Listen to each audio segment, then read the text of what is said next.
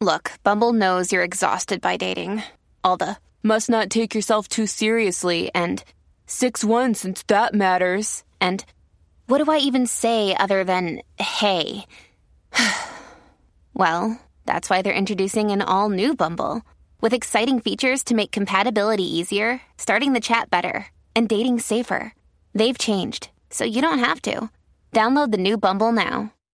Mom deserves the best, and there's no better place to shop for Mother's Day than Whole Foods Market. They're your destination for unbeatable savings, from premium gifts to show-stopping flowers and irresistible desserts. Start by saving 33% with Prime on all body care and candles. Then get a 15-stem bunch of tulips for just $9.99 each with Prime. Round out Mom's menu with festive rosé, irresistible berry chantilly cake, and more special treats. Come celebrate Mother's Day at Whole Foods Market. Many of us have those stubborn pounds that seem impossible to lose, no matter how good we eat or how hard we work out. My solution is PlushCare.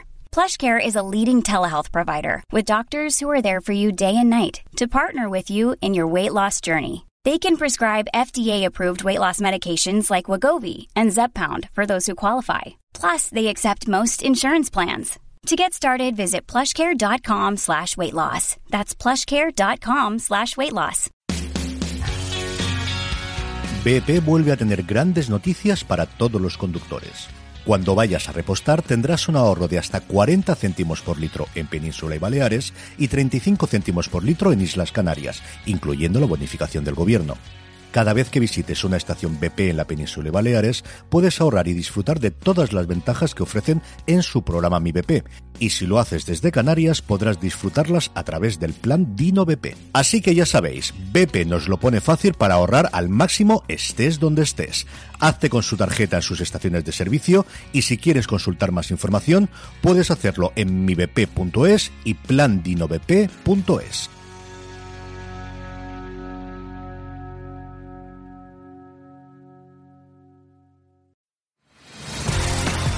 Onnit's Black Friday sale is now on. Discover our lowest prices at our biggest sale of the year with up to 60% off, including 25% off supplements, 10% off fitness, 20% off nutrition, and more. The sale ends December 4th, so make sure to save big while supplies last. Learn more at onnit.com. Coupons and codes do not stack on top of sale discounts.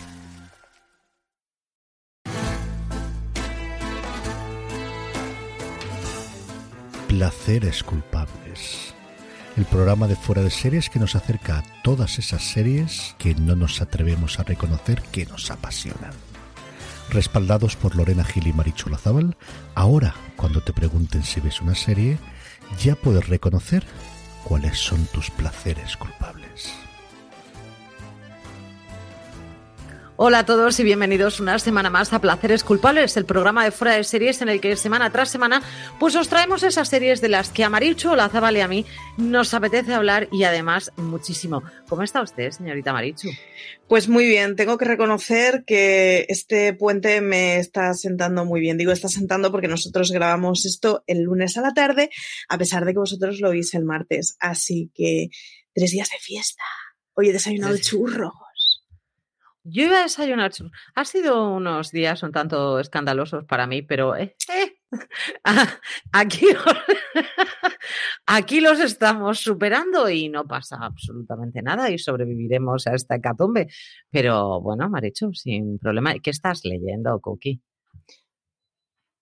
Para ¿Por los que no? no nos estáis viendo en YouTube, eh, estoy leyendo Los Ángeles no me miran de Marc Pastor, que va de menos a más. La edita lee runas, está muy guay y me está dando un fin de semana muy bueno, la verdad. Novela negra con una mezcla de fantasía rollo vudú africano. Yo me estoy leyendo una especie de. No es una biografía, es más una. Como, como un ensayo histórico en el que te van contando, sobre todo con muchas piezas, intentando unir muchas piezas sobre los emperadores de Roma. Y en eso estoy porque el protagonista se supone que es Trajano, pero francamente no tan bien escrito como yo esperaba y mal, tra- mal traducido. Muy mal, tra- mucha errata.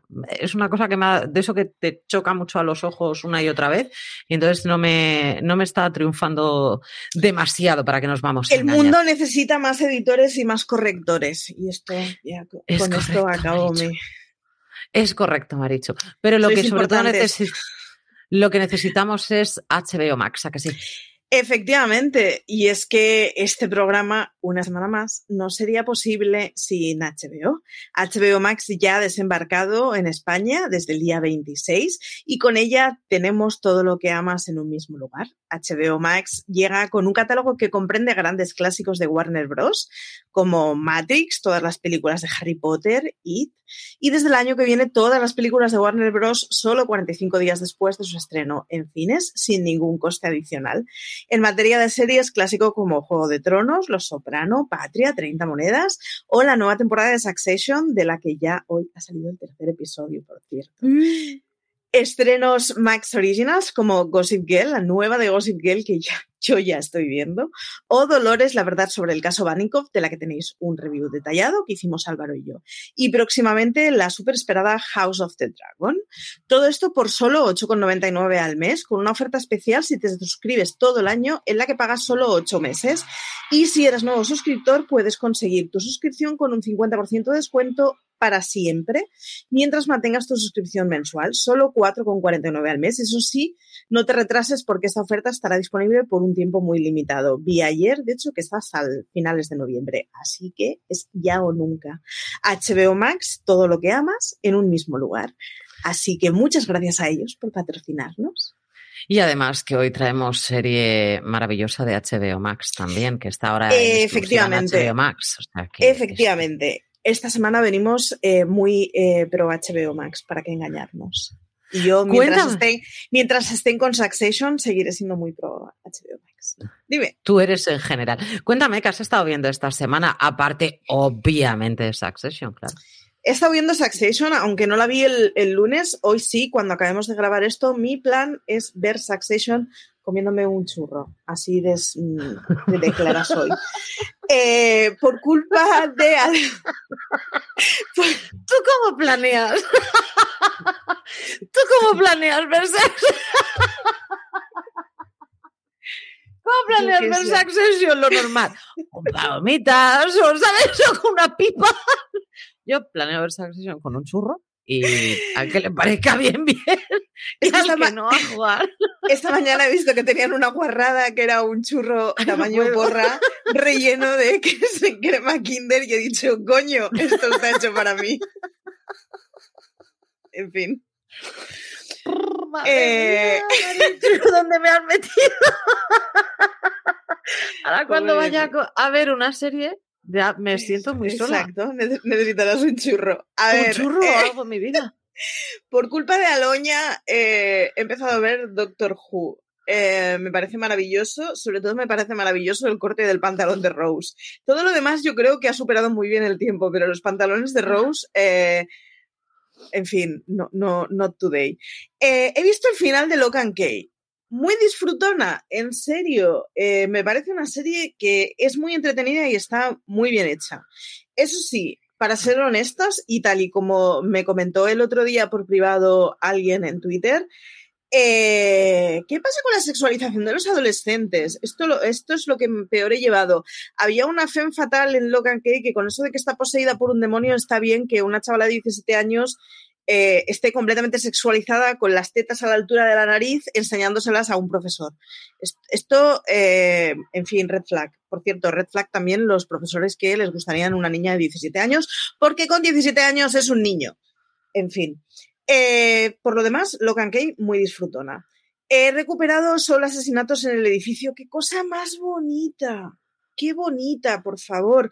Vi ayer el episodio completamente mudo, ayer o anteayer, no sé, porque este puente lo tengo todo un poco en plan mm, sufle en la cabeza. Pero el episodio mudo, fantástico. Ley y orden, organización criminal. No sé qué estáis haciendo con vuestra vida que no estáis viendo Ley y orden, organización criminal. Todos los viernes, nuevo episodio. Marichu lo ve los sábados a la tarde. Estoy volviendo a ver la primera temporada de The Great cómo lo estoy gozando. Eso sí, voy por la vida diciendo Utsa todo el santo día. No he conseguido saber cómo se escribe Utsa en ruso, ni siquiera Google me lo ha sabido decir. Así que. Pero lo has intentado. Tengo al canario hasta las narices porque digo ucha por todo, que es básicamente burra, que eh, lo dicen en la serie, da igual, hoy es miércoles y se oye de fondo, ucha, pues así estoy yo. Eh, vale. Mm, el canario está hasta las narices. Y lo que vengo a recomendar encarecidamente, que me voy a acabar de ver el último episodio esta noche, es una locura que han hecho los King, que se llama The Bite, que la tenéis en Movistar Series. Bien, yo conocí a los King por The Good Wife. Entonces, qué guay, The Good Wife, qué seria, qué bien hecha está, qué bien estructurada. Vale. Entonces, hace unos años sacaron Brain Dead un verano que fue una maldita locura que eh, no llegó a España, pero no sé cómo la vi. Y eh, era una barbaridad, era una locura, era una invasión alienígena en el Capitolio a través de hormigas que te entraban por el oído, te comían el cerebro y hacían que los senadores eh, hicieran eh, cosas que querían los alienígenas. Era muy loco. ¿Pero Todo esto con música de fondo. En serio, era una cosa muy loca. Vale, pues ahora los King han hecho otra cosa muy loca de cinco episodios que se llama The Bite. Y es en la mm, pandemia, en el cierre de la pandemia en el que estábamos todos recluidos en nuestra casa, imaginad que hay un ataque zombie. Y entonces el virus del COVID mutua, o sea, muta y empieza a haber zombies.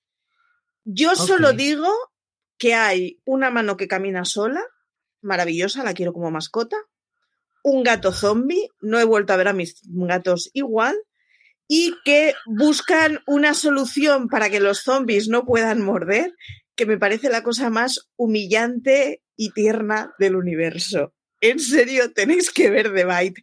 Es una maldita locura. Pero es que además, claro, está hecho por gente que sabe hacer televisión muy bien.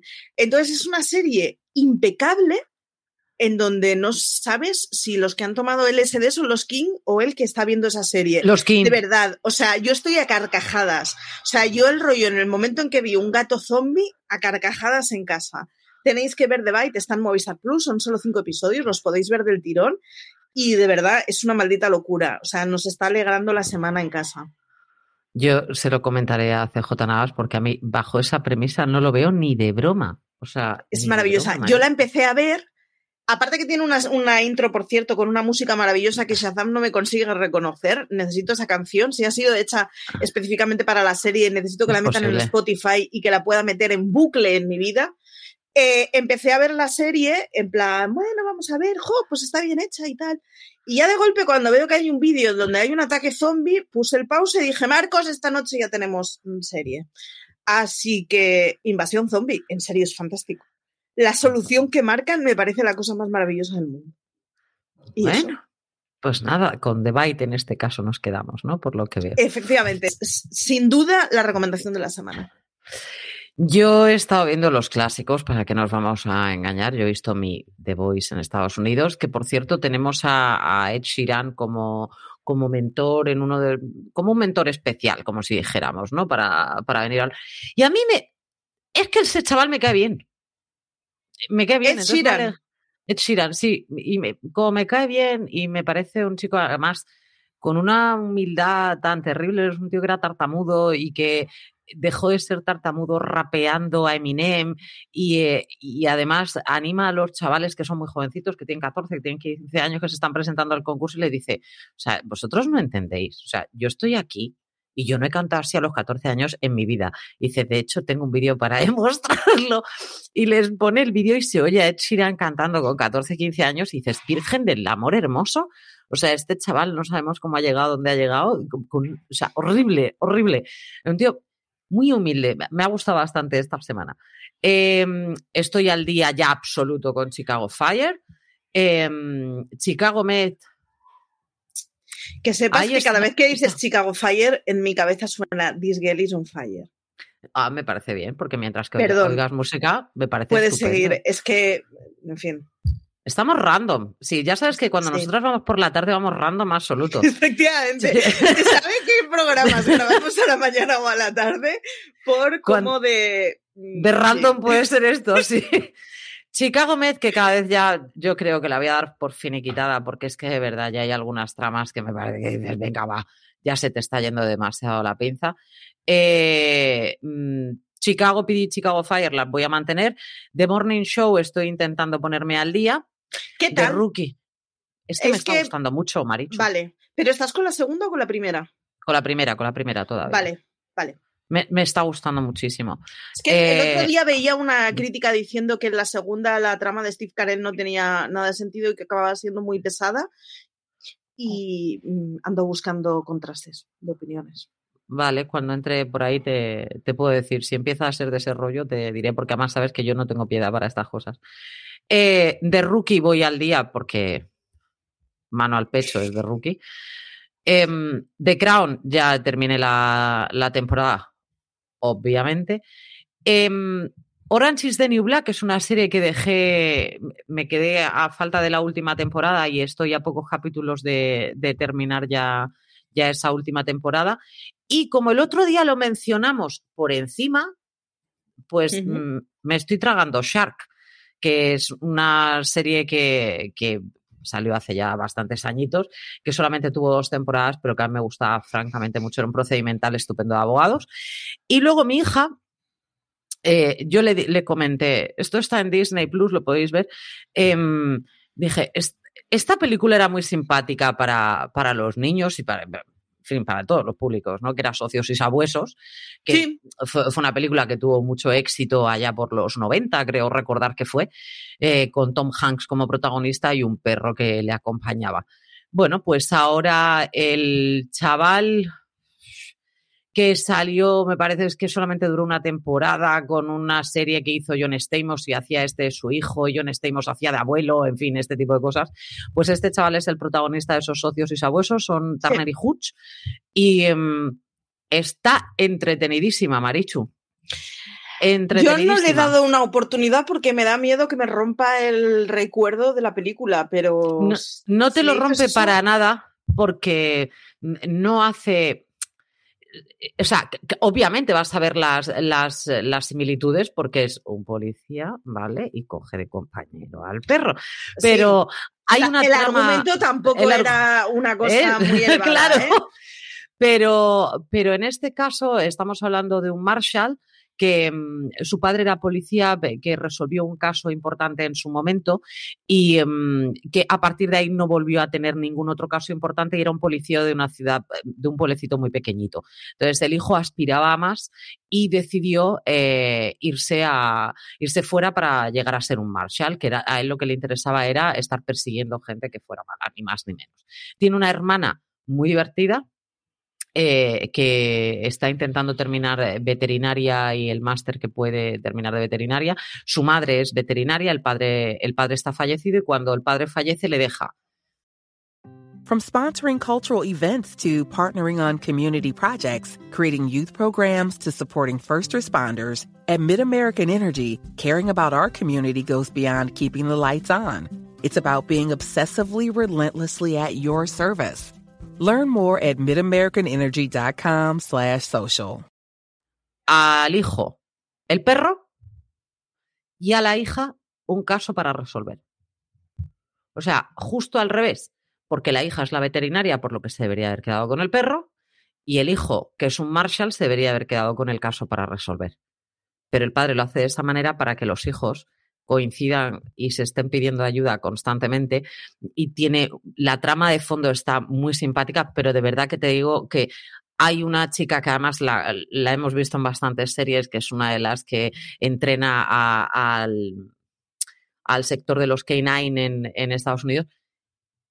Mm, me parece tan dulce, tan marcado el hecho de que le gusta tanto desde el primer momento. Es una cosa como se le abren los ojos así, se le cae la boca al suelo y es como, acabo de ver al hombre de mi vida que me parece tan descarado y el otro tan imbécil que no se da cuenta de nada, que me parece entrañable. De verdad, es una serie muy bonita para ver, ya sea con, con niños o para verla tú, para tener un rato entretenido y no pensar en, la más absoluta de las nadas, con algunas cosas. Muy simpático, al perro lo adoras a muerte, o sea, babea todo el rato, es simpático, destrozón, me parece muy patocho, me encanta, me encanta. Fíjate lo que te digo. Es una, no es una gran serie, es un placer culpable absoluto. Así de, claro. De todos modos, em, esto, esto está muy mal decirlo cuando te dedicas a escribir sobre series que son grandes series. Pero es que no necesito siempre grandes series. O sea, que llega un momento que necesitamos series que sean simplemente entretenidas para cuando estamos cansados, hartos del mundo y con ganas de prenderle fuego a todo. Quiero ver algo ligerito. Necesitamos series ligeritas también. Pues esta serie es ligerita, es, es, no le coges. Además, hay uno de los personajes que salen, me parece estupendérrimo, porque lo hemos visto en un montón de series y siempre hace un tío bastante inteligente, pasadito, con sus rastas y tal. Y él es, sigue la ola todo el rato y me parece un tío de 10. Un personaje que aporta muchísimo. Su compañera estupendérrima. O sea, de eso que dices, es que el cast, fíjate, él es el más sosete, pero es que como tiene que hacer de eso, está bien elegido. Está muy bien elegido. O sea, tiene ese rollo Tom Hanks de no soy especialmente ¿Sabes? No, no, no, esta es la cara que tengo y hasta ahí es hasta donde no, soy feo, no soy guapo, no, no supongo una amenaza para nada, eh, soy así de patochón, soy y caigo bien de entrada. Entonces, mm, de verdad que una serie que apetece, apetece y la estoy viendo con, con Charlotte en este caso y la estamos disfrutando, pero vamos, como que se tragó un episodio sin mí y le dije, pero bueno, esto qué poca vergüenza es. O sea, lo he tenido que ver aparte. Tampoco chavalín, le vaya a perder el hilo, pero vamos que.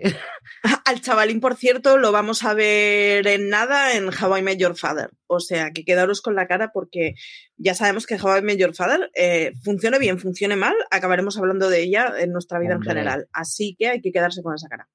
Ha salido también en Madres Forzosas porque ha hecho ahí como un cameíto porque John Stamos se hizo muy, muy colega de él cuando estuvieron grabando esa, esa primera temporada, que es hasta donde llegó esa, esa serie. O sea que, bien, una, serie de verdad muy, muy agradable. ¿Para qué nos vamos a engañar?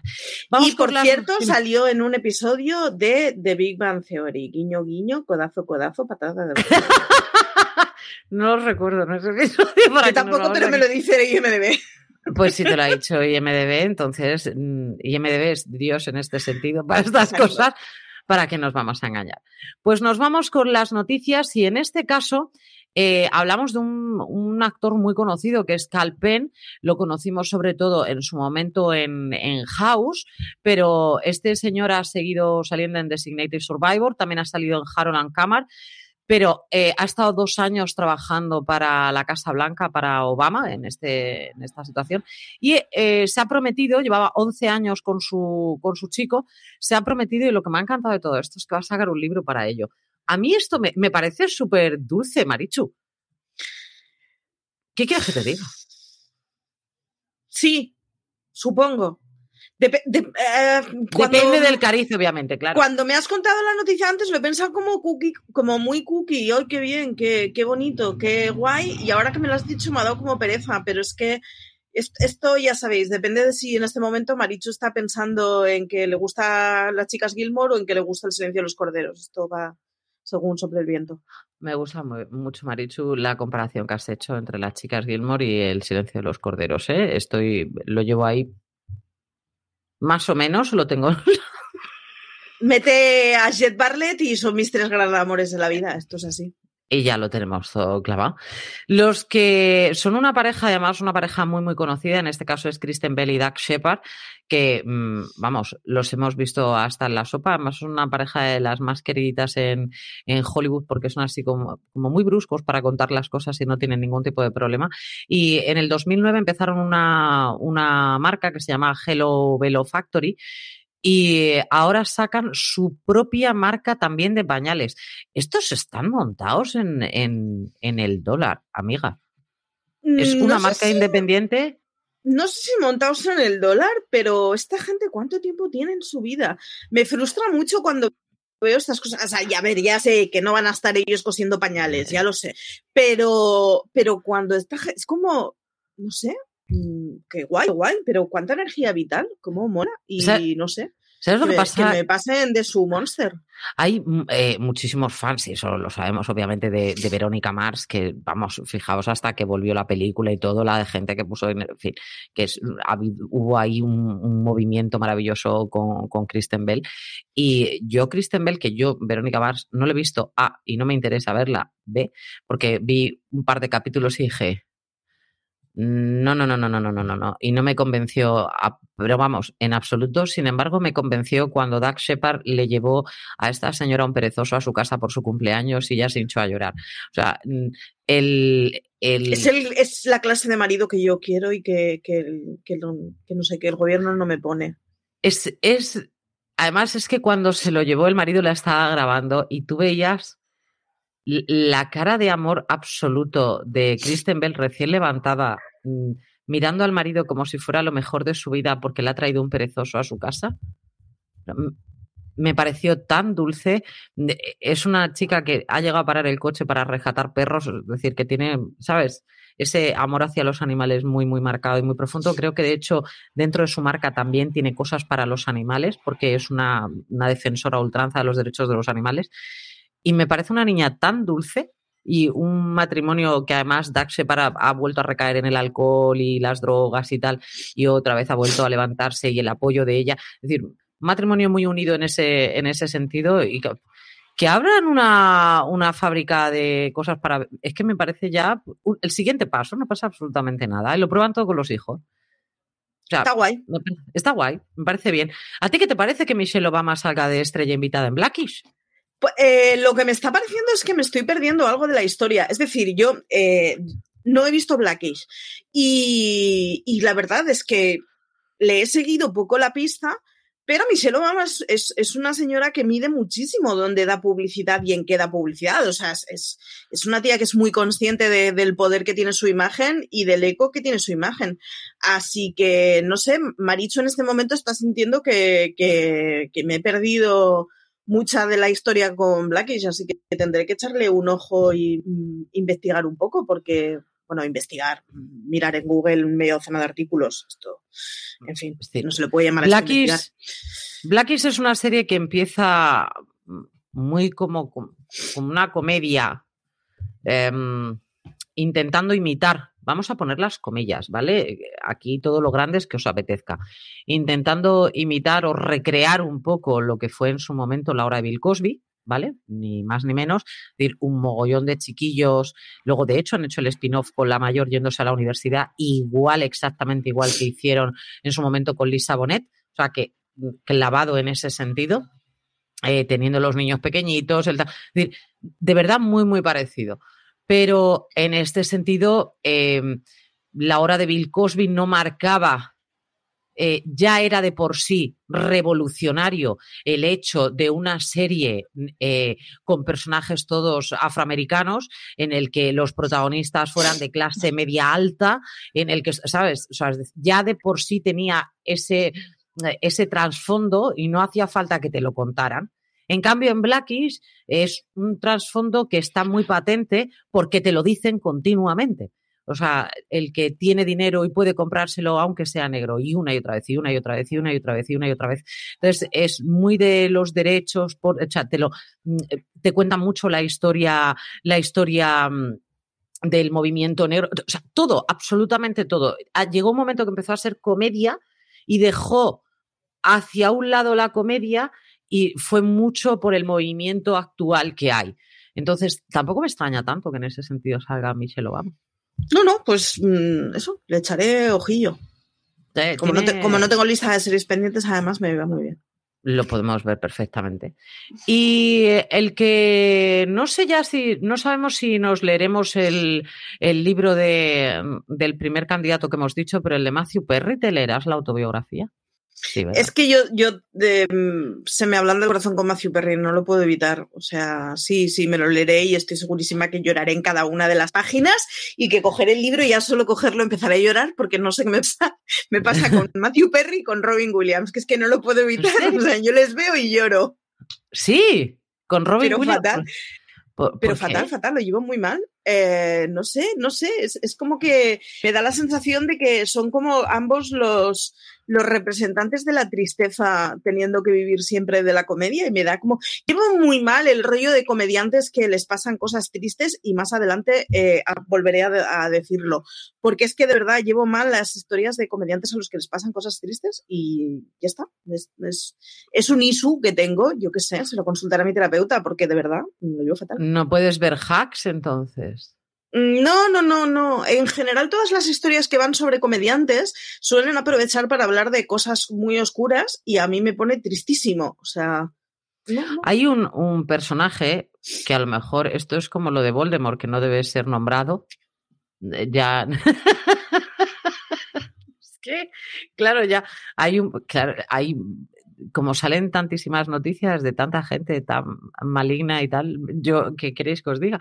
Pero, eh, a ver, eh, Chris Delia, que es una de las personas que también se vio envuelta en uno de los escándalos con una chica joven y tal, eh, él hablaba encima del escenario y yo que sí que le he visto todas las stand comedy que ha hecho, porque a mí como, como cómico me parece el tío muy divertido, lo puede ser como una persona, lo puedo dar un tiro, pero como cómico me parece un tío estupendo.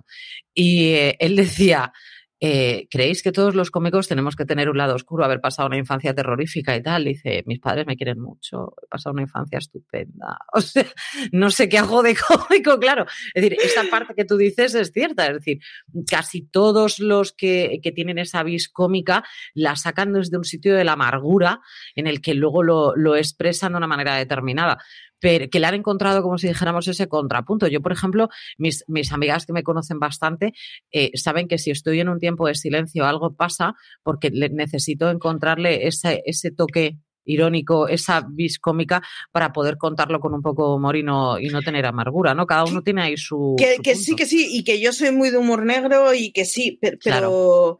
pero o sea, es, es no. Pues Matthew Perry. O sea, seguro que voy a leer el libro de Matthew Perry y me lo voy a pasar muy mal, pero seguro que lo leeré porque a Matthew Perry en esta casa se le venera.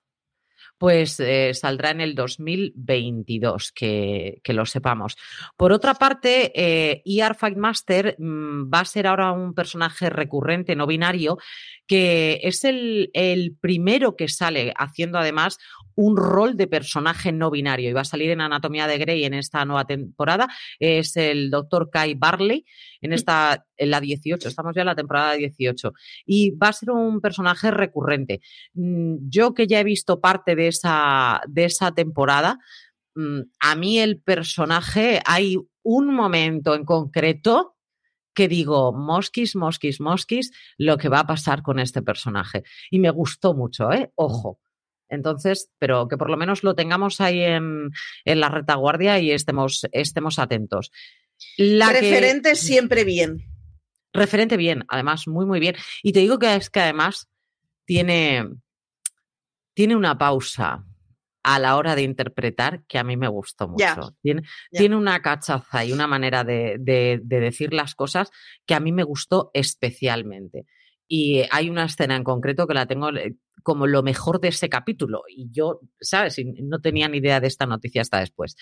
Eh, por otra parte, Lori Loughlin, que sabemos fue la tita Becky, la conocíamos como tal y esta señora entra en la cárcel por haber sobornado y pagado para que entraran sus dos hijas en la universidad. Ahora le toca moquinar y pagar la para que otros. Becky es una mangante. Sí, mis hijas no llevan muy bien, porque yo estas cosas las cuento. Pues esta señora está ahora pues en la bien cárcel. Hecho. Pues bien hecho. Porque hace lo que decía yo antes, hacen falta referentes, así que bien hecho.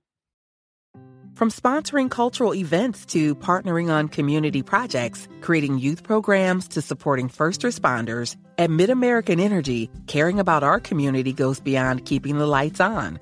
It's about being obsessively relentlessly at your service. Learn more at midamericanenergy.com slash social. Hi, everyone. I'm Dr. John White, WebMD's Chief Medical Officer and host of the Spotlight On series from WebMD's Health Discovered podcast.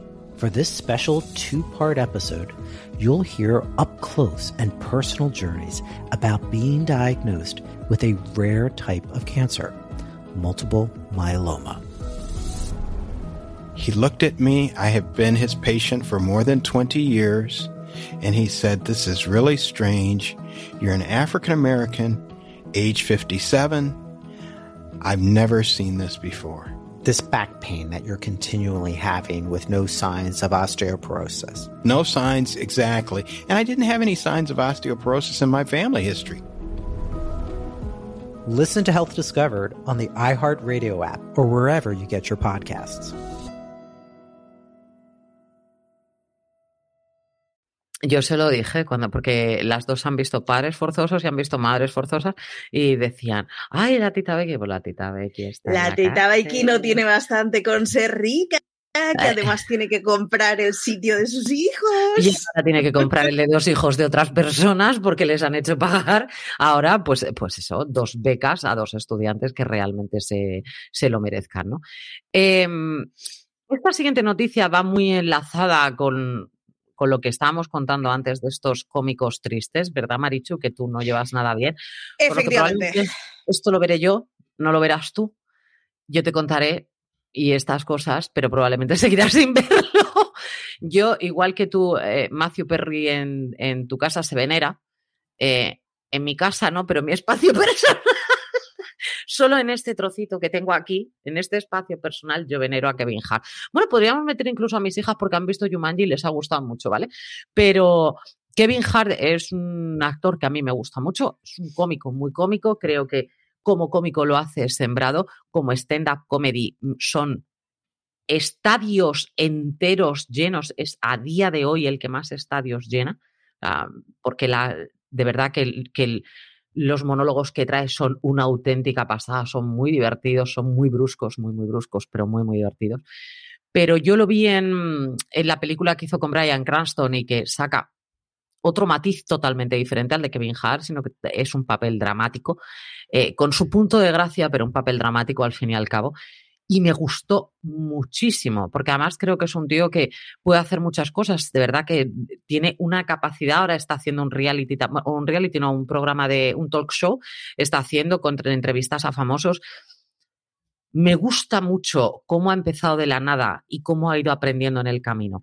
Y esto va a ser un thriller eh, en este caso muy dramático, de un cómico que algo pasa una noche y a partir de ahí su vida se puede truncar completamente. Y el que hace es su hermano es el desaparecido aparecido así de repente siempre Wesley Snipes.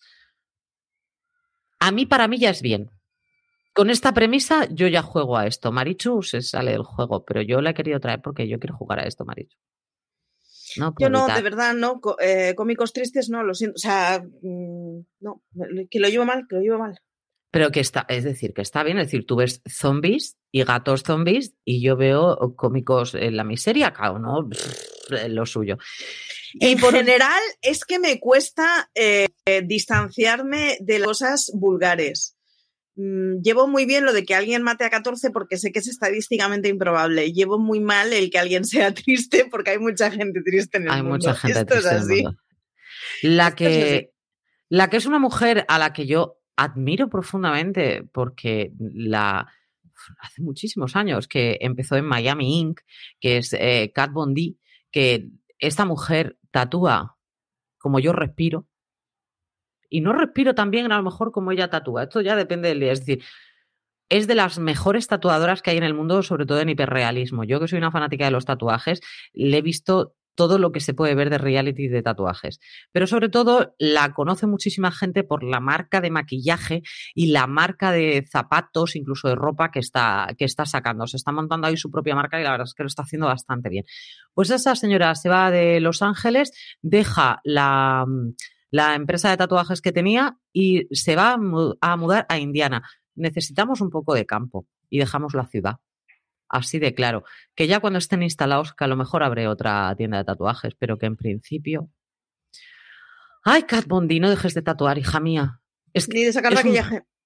ni de sacarme. es Una mujer que yo, de verdad, me, me tiene rota desde que la vi, me parece un bellezón absoluto de mujer. Y si queréis mm, pasarlo francamente bien, fue madre hace poco y, y por favor, mirar cómo visten al hijo recién nacido, es que es, buen, es buenísimo.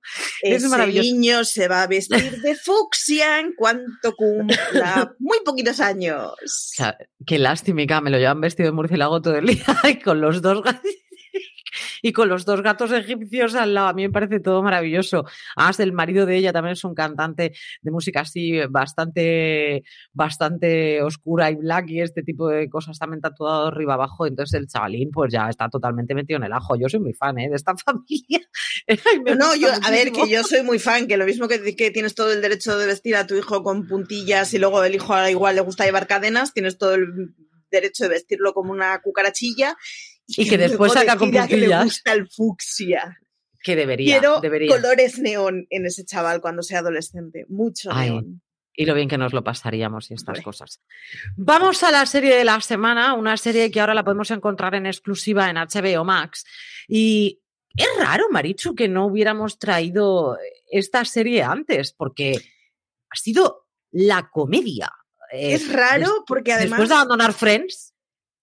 A ver, en, en casa nos pusimos a ver How I Met Your Mother y lo que nos motivó a volver a ver How I Met Your Mother fue que estábamos cenando todos los días con las reposiciones de estos episodios, que además son reposiciones eh, desordenadas, con lo cual acabas viendo siempre los mismos y estropeando todo el recuerdo que tengas de la serie. Aún así, nosotros seguíamos viendo las reposiciones todas las noches mientras cenábamos. Hablamos de The Big Bang Theory. The Big Bang Theory es un antes y un después otra vez. Eh, si, si, lo decíamos en su momento, es decir, hay, hay comedias que nos han marcado. Son comedias que nos han ido dejando determinados puntos en determinadas épocas y que no, no podemos, no nos han dejado indiferentes. Pero sobre todo es la cantidad de seguidores que ha tenido, eh, la respuesta que tuvo Friends, eh, How I Met Your Mother no la ha tenido tan grande como la ha tenido en este caso de Big Bang Theory. Mm, ha sacado el lado más nerd y el lado más friki que, que todos podemos llevar dentro y como diciéndote, y, y, está bien y mola. ¿Sabes? Es una cosa... Eh, fue, estamos fue muy inteligente. A ver, The Big Bang Theory es de Chuck Lorre. Chuck Lorre eh, es el señor que ha hecho la mitad de la televisión de comedia que podamos, que podamos recordar. Quiero decir, este señor, eh, en fin, cuando yo nací, este ya estaba de vuelta de la comedia. Es el señor del método Kominsky, de Mom, de Mike and Molly, de Dos Hombres de y Medio. De dos hombres eh, y medio, claro. En fin, y podemos seguir. Para empezar, este señor hizo eh, Roseanne en los años 90, cuando yo era un moco, y es el creador de una joya de la que no hemos hablado nunca, pero que a mí me flipaba de chavala, que es eh, en castellano era, eh, no sé, bueno, en catalán era Ting dos paras, en castellano mm, la traducción literal es Tengo dos padres, pero no sé si se llamaba así o Mis dos padres o algo por el estilo. Una comedia que me flipaba de niña. Este señor ha inventado la televisión, como quien dice. ¿Qué es lo que hizo? Una serie de eh, chavales frikis científicos y jajaja. Ja, ja, ¿Cómo son los frikis que no se atreven a hablar con mujeres y que les huele un poco el sobaco cerrado? Bien, cuando vio que la serie funcionaba, dijo, esto está bien, pero es una broma repetitiva y eh, es que está enfocada a poca gente. ¿Cómo lo vamos a enfocar a más gente? Mete mujeres, no mete solo a la rubia tonta que vive al lado. Haz que la rubia tonta no sea tan tonta, porque el, el, personaje de Penny evoluciona mogollón a medida que avanzan las temporadas y que nos conviene empezar a sentirnos identificados con ella y no solo decir es mi vecinita sexy de al lado. Mete más mujeres y haz que las cosas funcionen para mucha más gente. Y es una pasada. Si tú coges la primera temporada de Big Bang Theory y la última, se parecen como un huevo a una castaña. Y sin embargo, la evolución es bastante Muy progresiva. natural. Sí, sí para, para, todos los cambios que hacen está bastante bien hecha, pero todos los personajes, porque incluso cuando conocemos a Amy en ese final de temporada, acordaros que oh. son Sheldon y Amy en una barra de bar en donde Amy le dice, no, yo, yo tampoco tengo ningún interés romántico, eh, lo único que hago es que quedo una vez al año con un chico para que mi madre me deje de dar la brasa. De esa Amy a la Amy que escribe historias victorianas inspiradas en su romance con Sheldon, el que le baña en, una bañera de madera al viajero temporal que vuelve al siglo XIX. O sea, de esa fumada súper romántica de un alma que añora el amor verdadero a la Amy que conocíamos en el primer episodio, en donde quedaba una vez al año con un señor porque le obligaba la loca de su madre, es que hay eones.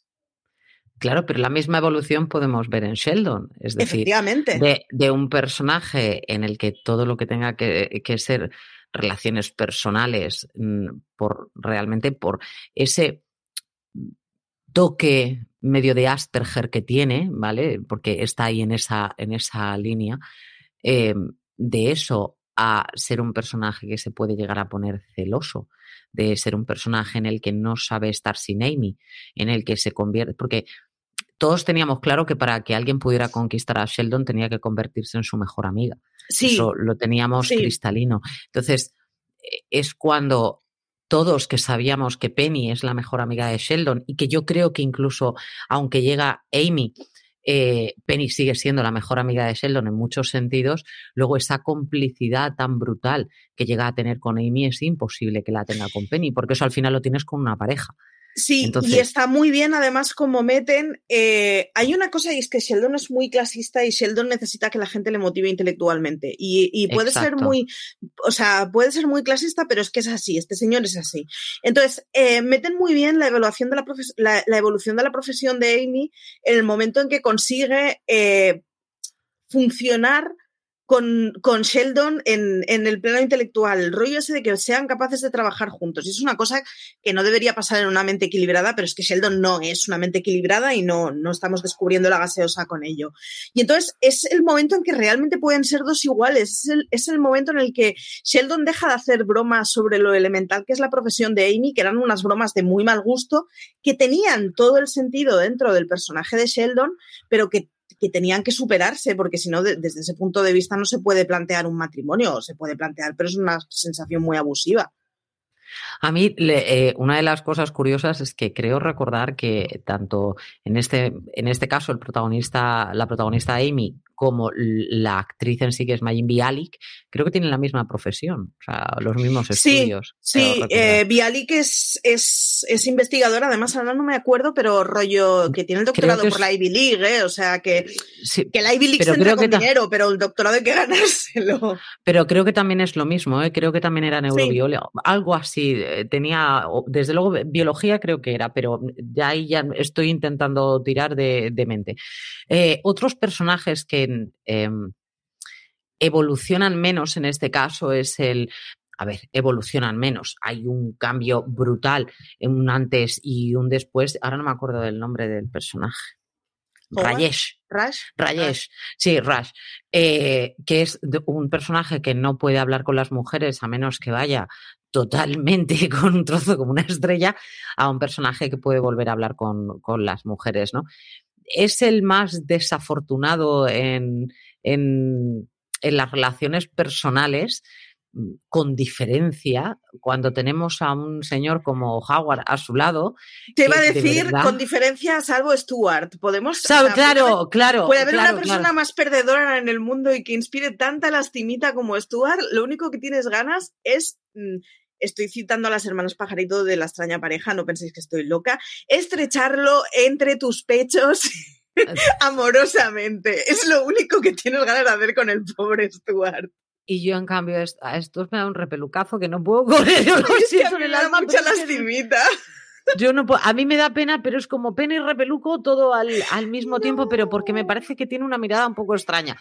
Pero sí, eso, sí, pero, pero el, actor explota muy bien. Muy eh, bien. El que tiene unos rasgos súper marcados y lo explota muy bien. O sea, hace la cara de bobo como nadie. Y luego le ves en entrevistas y este, o sea, sí, evidentemente, o sea, los ojos de Ranal son suyos, pero quiero decir, sabe manejar muy bien su cara para hacer comedia y es, es una pasada. Es una serie en la que vemos que el, el, mundo de los nerds y el mundo de los, de los frikis eh, es muy cercano a nosotros y, nos toca muy de lleno y que no tienes por qué calificarte en absolutamente nada porque puedes entrar en cualquier tipo de grupo. Si esto no es, ellos son un grupo muy, muy cerrado al principio, que de hecho Sheldon es una de las cosas que peor lleva, que es el hecho de empezar a abrir ese grupo. Es decir, de hecho, si entra uno, tiene que salir otro para que el, el mundo suyo no colapse, ¿no? Pero que poco a poco van entrando personajes que hacen la serie más rica. Hacen la serie con, mucha más comicidad desde mi punto de vista. Creo que el personaje de Penny llevaba una carga brutal, siendo la única chica que, que aparecía en la serie con tantísimo peso y que, y que no estaba en absoluto repartido. De hecho, llegaron a sacar a Sarah Gilbert, que era la que hacía de novia y de mujer, de hecho, en, en Rosanne y en Los Conners, que estaba casada con el personaje de, de Leonard, en este caso. Y eh, la llegan a sacar, por, yo creo que por intentar quitarle un poco del peso tan fuerte que llevaba en este caso Penny a, sus espaldas. Son muchos chicos contra una chica continuamente todos los días. Entonces, a mí me gusta mucho cómo introducen al resto de mujeres. Sí, me gusta mucho y además eh, me parece que hacen una, doble lectura muy chula. A mí la evolución de Penny me gusta mucho, porque la evolución de Penny es de una descerebrada que utiliza que está buena para, o sea, es la caricatura de, de una viborilla tonta, es la caricatura completa. Y conforme va avanzando, no es eso. Y me, me gusta mucho que de una premisa tan perversa y de una premisa tan caricaturizada, no es, la, no es el único personaje caricaturizado, ¿eh? mm. porque tampoco es que sean muy justos con ellos. Eh, me gusta que consigan hacer un personaje muy digno, mm, con cierta excepción del último episodio, pero bueno, esto es una eterna discusión con The Big Bang Theory me gusta mucho cómo la evolucionan, me gusta mucho las compañeras que le dan, me gusta mucho el carácter de las compañeras.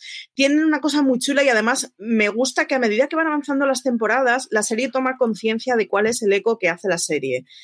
Conforme van avanzando las temporadas, son muy conscientes, por ejemplo, que los personajes de las dos científicas tienen que hacer apología de que las mujeres pueden ser científicas y pueden llegar a tener eh, puestos de poder y pueden llegar a romper techos de cristal. Y está muy guay el que la serie sea consciente de que esto empezó siendo una cosa divertida de cuatro frikis para cuatro frikis y ha acabado democratizando la palabra friki cosa de la que estoy muy a favor. Ya sé que es muy guay las cosas cuando solo son de cuatro y podemos tener un club cerradito muy, muy VIP, pero está muy guay que se democratice el ser friki y el que a los chavales les puedan gustar, mm, en fin, los puñitos de Hulk y jugar con ellos y no sean niños raros. O sea, me mola muchísimo y creo que la, la serie a medida que va avanzando toma mucha conciencia de la repercusión que tiene.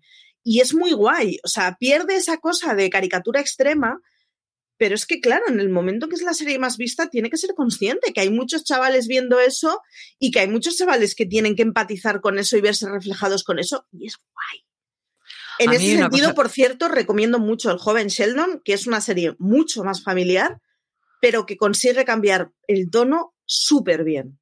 Perdón. A mí me gusta mucho el, hecho de que es como que el friki, la premisa en la que se basaban al principio en esta serie es que este este friki o este net, en este caso estamos hablando de Leonard, no puede llegar a alcanzar a una chica como Penny. Y, mm, una chica como Penny, sus gustos tienen que estar basados en la musculatura mm, del cuerpo que no la del cerebro en este caso. Es que la premisa además es muy retorcida porque es eh, si eres listo serás feo, por cierto, no es nada feo este chaval, eh, si eres guapa serás retrasada voluntariamente y buscarás solo a tíos que en, fin, que le falta una patatita para el kilo. Y es como muy perverso el rollo, oye, que se puede estar macicísimo y ser listo, se, te puede gustar alguien que no sea el canon macizo, pero que le veas guapísimo. O sea, ese es el rollo. Que está muy bien la premisa, pero la premisa es una caricatura que se, que se agota muy pronto. Y es una caricatura muy divertida, ¿eh? O sea, yo me río mucho con la primera temporada de Vivan Theory y me gustan muchísimo las caricaturas en donde, pues eso, si eres lista tienes que ser feo. Pero, pero es el rollo de necesitas cambiar una vez has pasado la primera temporada si quieres que esto siga funcionando. A mí me gusta el hecho de que eh, una pareja al fin y al cabo es un compañero de viaje que te vas a encontrar en el camino y en el que tienes que seguir muchos días. Entonces tienes que encontrar un buen compañero de viaje y eso los músculos no te lo van a dar. Te lo van a dar el hecho de que esté pues eso pendiente de ti, que te rete intelectualmente, que sea una persona que admires. Tienes ahí muchas premisas que es una de las cosas que al final es Penny lo que llega a ver, ¿no? Mucho más allá de esas gafas, ese chico más bajito, ese, ese nerd o ese friki o ese lo que tú quieras, ¿no?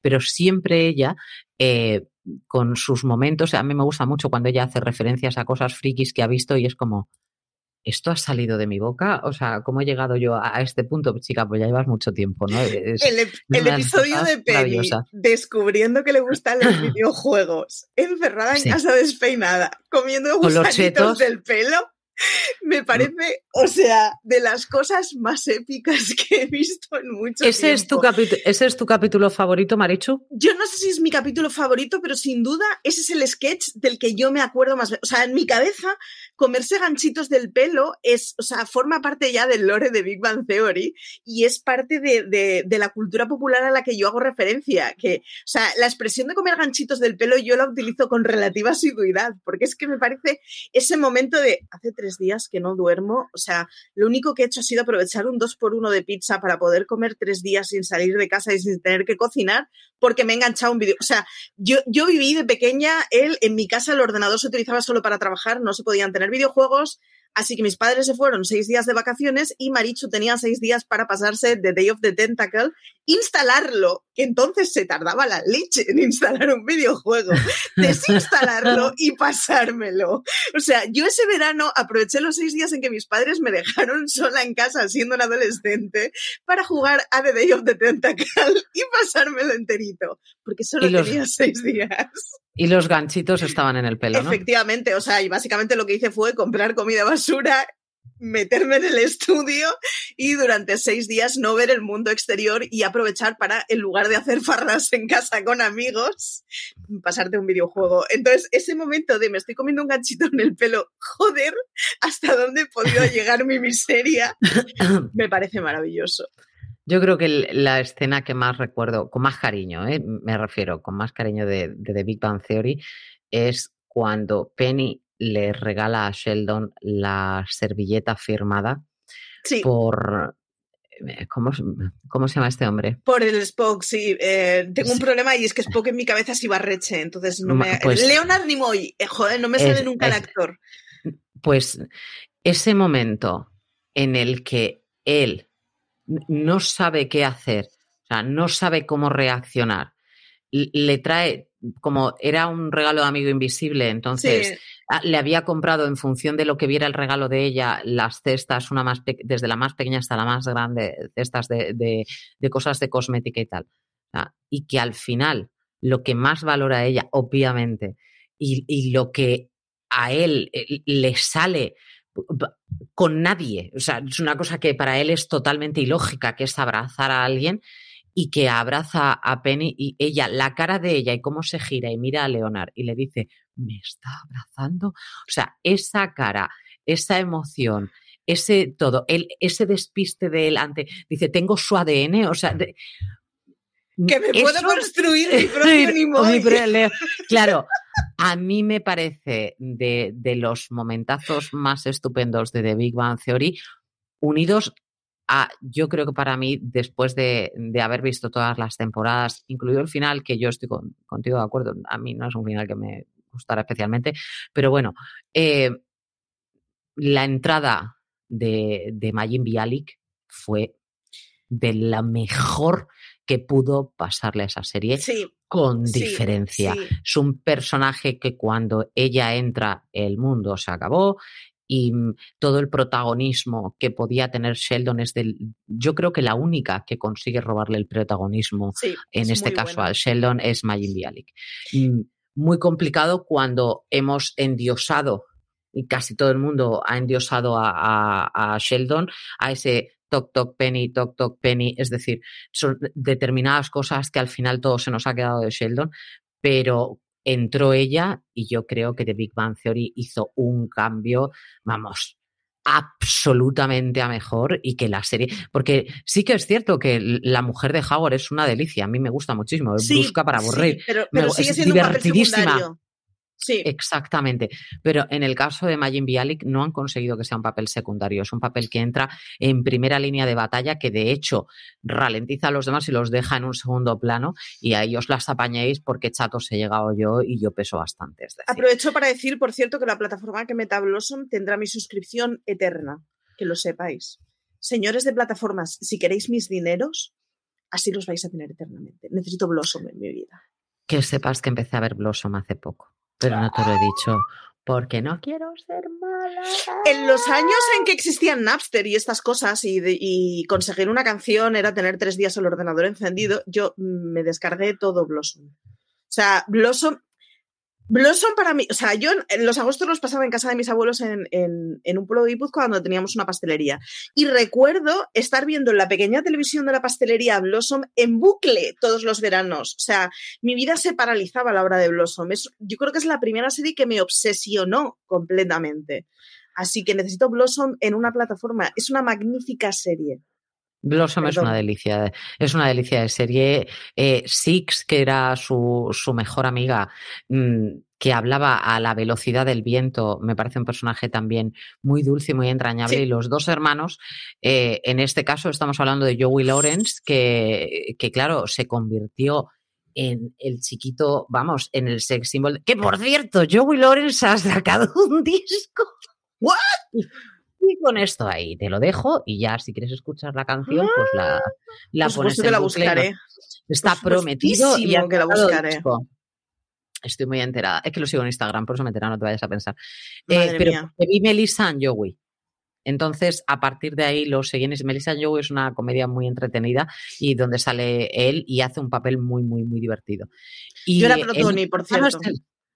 Tú eres del otro hermano, Yo era Del- super Tony. o del, sea, del drogadicto. Sí, sí. En- en- o sea, era como. Sí, sí. En fin. Yo, yo, no, yo no era. Es que a mí Joey me parecía tan tonto que es que no puedo ser pro Joey porque qué lástima, hijo mío, te falta un bacalao. Pero, pero no era en pro de, Me gustaba Blossom, ya está. O sea, no. No le daba. No era pro ninguno de los dos. Creo que me, me pilló ya con otra Mm. edad diferente para ser pro de, de uno No, de no, los claro, a mí me pilló. O sea, Blossom era. O sea, vamos a ver, si a mí de pequeña me hubieran dicho, "¿Qui- ¿quién quieres que sea tu mejor amiga? Mi mejor amiga sería Blossom. O sea, ¿En yo sería Six, lo tengo clarísimo. Sí, sí, o sea, pero estaba convencidísimo. De verdad, me flipaba completamente. O sea, te- tenía una admiración completamente irracional. Me sorprendió.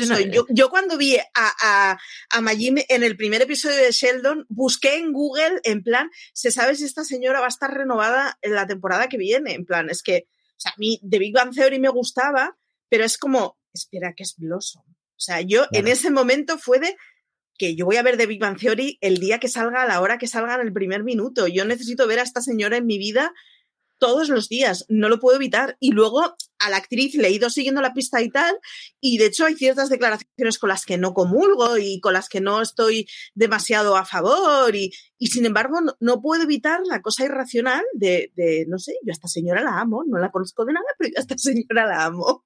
Y es por ¿Ves? Blossom. Yo, no, te- yo no, no quería ser, a mí, yo a ver, me habría gustado ser como Lisa Bonet, ¿ves? Cada uno tiene su historia. No, no quería ser su amiga, habría, me habría gustado ser como. O sea, ese rollo ahí ya. De hecho, yo llevaba ese tipo de pantalón cuando en España todavía no habían llegado los pantalones así, todo bombacho.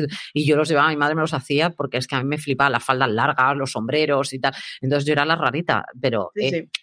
no pasa nada, pero es que a mí me gustaba y esto es, esto es lo que había. A que le guste bien, cada uno tiene su lado friki de un sitio o de otro, querida Maricho Lazabal. Nos despedimos. Le agradecemos de nuevo a HBO Max por patrocinar- patrocinar el programa de hoy y recordar que está ya disponible por 8,99 euros al mes, con una oferta especial si te suscribes todo el año en la que pagas solo 8 meses. Y si eres nuevo suscriptor, puedes conseguir tu suscripción con un 50% de descuento para siempre, sí, para siempre, mientras mantengas tu suscripción mensual solo con 4,49 euros al mes. Eso sí, no te retrases porque esta oferta estará disponible por un tiempo muy, muy limitado. En HBO Max ya sabéis que tenéis de Big Bang Theory. Para nosotras ha sido un placer y nos vamos despidiendo, querida mía. Muy bien, deciros que la semana que viene seguro que habré visto al menos un par de episodios de Juan Pilila. Buscadlo en Filmin. No tengo respuesta a eso, Marichu. Yo ahí lo dejo. Yo de- dejo el pachet, como se dice en catalán, en plan, yo o- os doy el, el- la pistita. Buscad Juan Pilila en Google. es una cosa muy rara. Marichu, cada día me sorprendes más y por eso cada día te quiero más, hija. ¿Qué le vamos a hacer? Queridos míos, como siempre, daros las gracias por ser fieles a estos placeres culpables. Nos encanta con estar con vosotros cada semana y esperamos verlos, veros la próxima. Hasta la próxima. Gracias.